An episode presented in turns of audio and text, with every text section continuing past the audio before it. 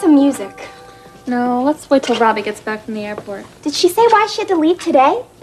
She told Robbie that her flight tomorrow was canceled, so she had to take an earlier flight today. This is terrible. Well, that must be him. Why is he blowing his horn like that? I don't know, maybe he's angry. Do you think we should take down the decorations? They'll just make him sad. Too late now. We should have done it sooner. Oh, here he comes. Hi.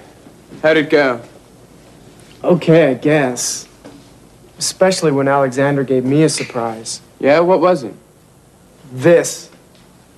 What happened?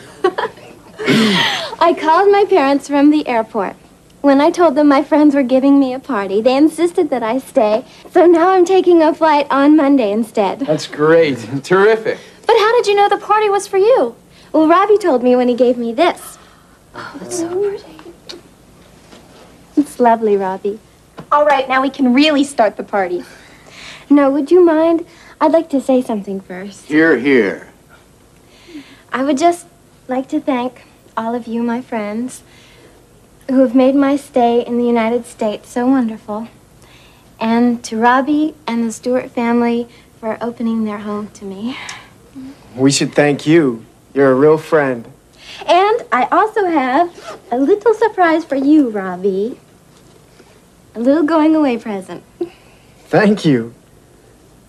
Open it, please. I think you might be amused. Okay. I can't believe it. I guess we were thinking the same thought. You had it engraved. Oh, Read it, Robbie. In friendship always, Alexandra. I knew we thought alike, but this is too much. Thank you. All right, let's have some music. All right. Imagine this.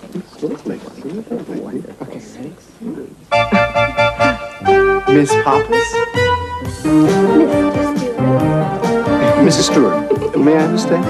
My pleasure, Doctor.